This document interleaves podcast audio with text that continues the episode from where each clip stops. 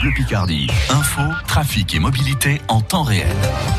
Et météo qui va durer comme ça encore quelques jours, ça donne un peu le signe du week-end avec quasiment le même temps hein, demain jusqu'à 14-15 degrés pour les maxi demain après-midi. Les infos Marie-Gaëtane Comte, les salariés de Simra à Albert reprendront le travail lundi. Les salariés du sous-traitant aéronautique euh, Stelia étaient en grève. La direction va mettre en place un plan de sauvegarde de l'emploi comme le réclamaient les salariés. Les négociations démarrent ce mardi. La série noire se poursuit dans le centre-ville d'Amiens. Tôt ce matin, les vitrines d'un restaurant et d'un magasin de sport de la rue de Noyon et celles d'un salon de coiffure de la rue Lamartine ont été vandalisées. Un jeune homme a été placé en garde à vue. Il s'agirait d'un mineur isolé de la région parisienne. Il a été interpellé avec un brise-vitre SNCF volé en gare d'Amiens. C'est la 19e interpellation pour des faits similaires en un mois et demi. Emmanuel Macron a présenté ce matin les grandes lignes du plan de lutte contre les séparatismes lors d'un discours dans les Yvelines. Il a notamment annoncé la fin de la formation des imams et psalmodieurs en Turquie, au Maroc et en Algérie, ainsi que la limitation de l'instruction à domicile aux impératifs de santé dès la rentrée prochaine. En Ligue 2 de football, Lamia SC n'a toujours pas trouvé son nouvel entraîneur. Après l'éviction de Luca Elsner lundi, ce sont ses adjoints Oswald Tanchot et Romain Poyer qui vont assurer l'intérim demain pour le match à Caen. Les dirigeants du club trancheront pour la suite durant la trêve internationale. C'est ce qu'a annoncé tout à l'heure le président de l'Amiens SC, Bernard Joannin.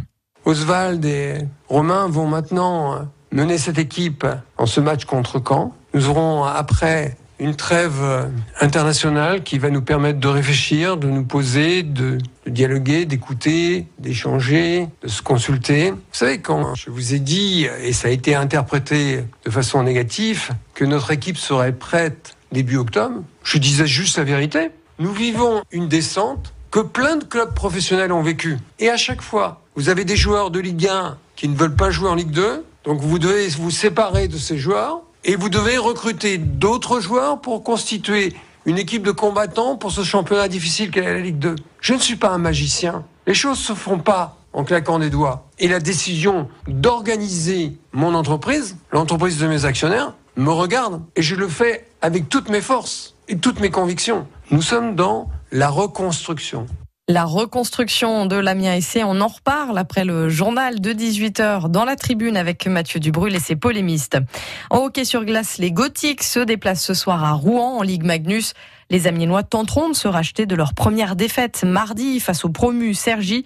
Le coup d'envoi, c'est tout à l'heure, à 20h. Et puis les écoliers privés du spectacle de Noël au cirque d'Amiens. Le coronavirus joue les troubles fêtes. La ville réfléchit tout de même à une autre formule pour fêter quand même Noël dans les écoles.